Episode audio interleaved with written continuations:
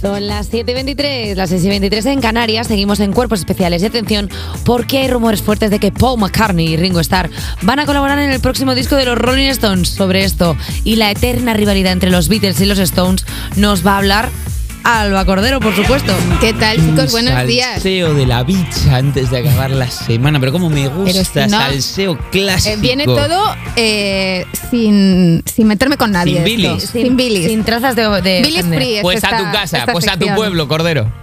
Eh, a ver, dicen los rumores, rumores, eh, que los Rolling Stones est- están trabajando en un nuevo disco que aún no se ha anunciado de manera oficial. O sea, han cogido porque eh, se han agarrado a que eh, Mick Jagger y Keith Richards en los últimos años han dicho que han estado en el estudio grabando cosas Sí. y ya con eso lo dicen. Pero también a estos chismes se han sumado los de que Paul y Ringo han grabado con ellos. Wow. Si esto es verdad, es una cosa súper fuerte, casi al nivel de cuando Bisbal y Chenoa cantaron escondidos en, En el en el encuentro. reencuentro de OT1 en 2016. Porque se habían dicho cosas en el pasado, se habían dicho cosas. Claro, la cosa es que en el imaginario popular eh, las dos bandas son rivales desde los años 60, que es cuando empezaron, pero en realidad nunca ha habido drama entre ellos. y son- Pero un y poco son sí, colegas, Alba, o sea, Alba, Alba, tira de la manta. Un poquito. Una, Bueno, vez es que se como- tomaron dos copas y que les calentaron la cabeza. Esto es como cuando hay obra- o sea, cuando hay artistas que se parecen o tienen una línea muy parecida. Claro, ya la gente se los- enemistan. Se claro. convierten en cosas identitarias, Sí. pero la gente, en plan, ¿tú de qué eres? ¿Tú eres de...? Lo- Total. Pero la cosa es que si esta colaboración es verdad, no sería la primera canción que tendrían en común, porque en 1962 los Beatles ya lo estaban petando y, y el dúo Lennon-McCartney era lo más. Y eh, los Stones acaban de nacer musicalmente y solo habían grabado una versión de Chuck Berry. Entonces el manager de los Stones les dijo a Paul y a John en plan, oye, ¿me podéis escribir una tonadilla para los chicos a ver qué, qué os A ver sale? qué pasa. Fueron a un ensayo de los Rolling Stones y en un rato se pusieron en un rincón de la habitación y les, al rato les dieron este I Wanna Be Your Man.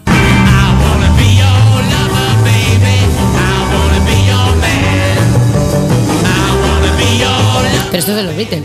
No, esto, o sea, en realidad era una canción que habían empezado a escribir para Ringo, que, porque Paul quería hacer como algo sencillito que no le costase a, a Ringo cantarla desde la batería. Mm. Y eh, se lo- o sea, al final se lo- la terminaron en ese rato y se lo dieron a, a los Stones. Y fue el primer eh, gran éxito de los Rolling. Y poco tiempo después los Beatles también la grabaron para su segundo disco, With the Ah, Beatles. vale. Y la, graba- la grabaron efectivamente cantada por Ringo.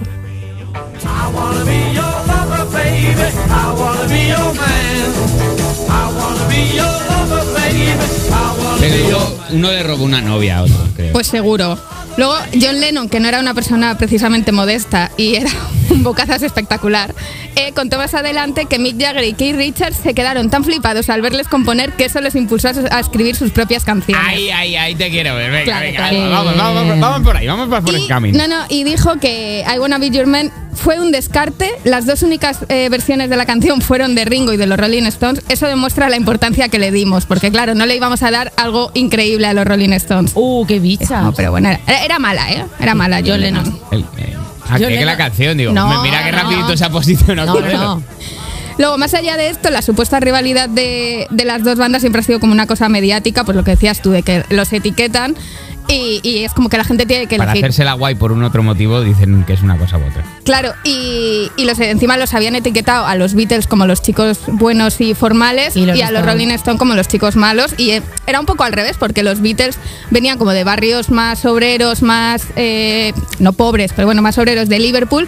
Y los Rolling Stones de los suburbios de Londres, o sea, que eran bastante más pijos. Pero bueno, pues siempre Bueno. un pijo vestido de macarra no es la no sería la última vez que Pues pasase en la música. investigar su padre que hacía, claro. Qué Claro. raro, pijos vestidos de macarra. Sí, no, lo-. ¿No? En el mundo de la música no.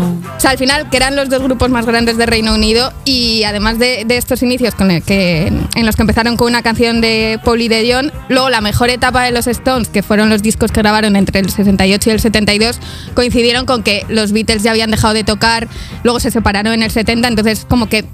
a- No es que aprovechasen eh, Sí, la bajada, sí la aprovecharon, pero sí. que les, vin- vino guay también para seguir subiendo. Y no hay rivalidad como tal, pero tampoco podemos decir que no se hayan lanzado pullitas. Porque, por ejemplo, en 2021 Paul McCartney dijo en una entrevista que a tope con los Rolling Stones, que, que son increíbles, que les quiere muchísimo, Pero... pero que los Beatles eran mejores. Ah, chica, pero ¿quién está, quién está Claro. activo y quién no? Es que Mick Jagger respondió y dijo, eh, empezamos a hacer giras de estadios en los 70 y aquí seguimos. Es la gran diferencia entre estas dos bandas. Una banda es increíblemente afortunada porque puede seguir tocando en estadios y la otra no existe. Pu, pu, pu. Uy, uy, uy, Así, uy, uy, uy. así, Sabía que no me iba a decepcionar mi chica, Alba Cordero, claro que sí. Eh, mira, voy a poner una canción que también es de los Beatles que salieron luego a los Rolling Stones, pero luego lo cogió DJ Bobo, Irene Cara, What a Feeling.